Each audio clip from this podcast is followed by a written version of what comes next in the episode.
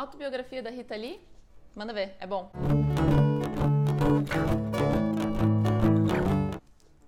Quando eu estava na faculdade, uma das minhas principais professoras de biografia, ela falava uma coisa que era o seguinte: biografado bom é biografado morto. No entanto, Rita Lee tá aí, vivinha, tanto é que ela escreveu uma autobiografia, só assim para se fazer uma autobiografia. E eu achei que o material dentro da limitação de que biografado bom está ainda vivo, ela preenche bastante os pontos básicos que eu busco em biografias, que é falar de realidade. No geral, o tom do livro é muito de tiração de sarro, o que me parece ser o jeito mesmo da própria Rita Lee de ver o mundo e falar sobre as coisas. No geral, alguns biografados escolhem os famosos ghostwriters, pessoas que escrevem as biografias para eles, e eles vão lá e meio que revisam aquele material. Mas a Rita Lee ela usou um conceito muito interessante que é o conceito do fantasminha, do phantom aqui. É, em algumas páginas aparece esse fantasminha razoavelmente mal desenhado, eu diria, mas ele traz como se fosse um fact-checking da biografia da Rita Lee. Então, isso que ela disse está certo, isso que ela disse não está certo, veja bem, esse ponto ela se confundiu e coisas do tipo. E eu achei que foi um, um jeito interessante de resolver o problema de você ter uma biografia feita pelo próprio biografado. Porque como é que a gente vai confiar que ele está contando as coisas ruins, por exemplo, ou os pontos complicados do caminho? Então é interessante ter essa figurinha do Phantom, que no final a gente acaba descobrindo é um dos grandes fãs da Rita Lee, no finalzinho da biografia, ele meio que é devidamente apresentado aqui.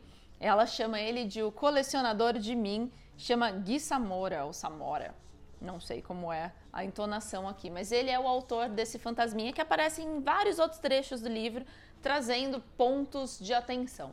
São mais ou menos 200 páginas, quase 300 páginas. É uma leitura bem fluida, feita para os tempos de internet, bem cortadinha, assim, tem trechinhos, capítulos bem demarcados, então dá para você fazer isso lendo aos poucos no seu trajeto de transporte público do dia, ou você dá uma paradinha de cinco minutos, você já avança bastante no livro. Tem alguns trechos bem interessantes com papel melhor que traz as fotos, um papel mais laminado, uma qualidade melhor de impressão que traz algumas fotos da Rita Lee. É interessante porque ela cita várias personalidades, Elis Regina, Tim Maia, mas ela não cita com um tom de ficar se gabando, ela cita mesmo como uh, um contexto. Eles estavam lá enquanto eu estive lá também, então eu achei que ficou razoavelmente fluido, não ficou aquela rasgação de seda.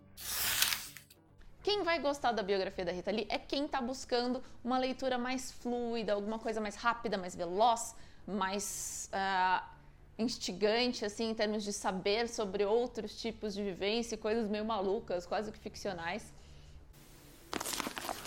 Quem não vai gostar é quem detesta estrangeirismos. Uma das coisas que a Rita Lee faz muito é usar inglês, usar francês, usar outros idiomas que precisam vir traduzidos no rodapé. E é bem frequente isso. Então, se você se incomoda ou se você acha que isso faz a leitura ficar mais truncada, talvez você não vai gostar muito. Se você é conservador em relação ao consumo de drogas, o que ela só faz basicamente durante o livro inteiro, eu acho que você também pode ficar um pouco decepcionado com a história dela, mas aí você está decepcionado com Rita Lee como um todo. Se você não leu, eu acho que isso te dá um bom resumo do livro. É, é uma leitura simples, rápida, conta um pouco das passagens dela nos tempos de ditadura, como que era a vida naquele momento. É uma vida em que existe um certo ponto de sofrimento no tempo que ela foi presa, como mostra aqui a parte de trás do livro, ela realmente chegou a ser fechada, mas é, tem bastante leveza, é interessante passar por tempos tão duros e tão pesados e entendendo como é que as pessoas conseguiam levar a vida leve. E a resposta provavelmente é drogas ou uma boa cabeça como a da Rita Lee.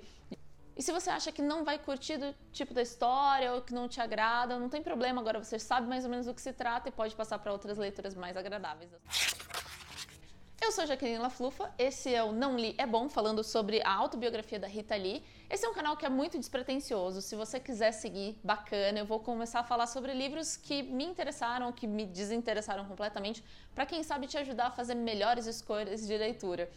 Eu acho que leitura é uma das coisas que tem que ser prazerosas e divertidas, e às vezes as recomendações estão querendo mais levantar a moral do livro do que exatamente te ajudar a ler. A minha intenção aqui é te ajudar a entender se esse livro é para o seu perfil. Então, se ele é para o seu perfil, vale a pena a leitura. Se ele não é para o seu perfil, que ótimo, agora você sabe sobre o que ele se trata e pode passar para outras leituras que te interessem mais nesse momento. Se você quiser acompanhar esse canal, você já sabe, é só assinar em algum lugar aqui em volta, estará um botão para você é, assinar. Se não, tudo bem, quem sabe a gente se encontra quando um perfil de livro mais parecido com o seu cruzar aqui na minha listinha. Até a próxima!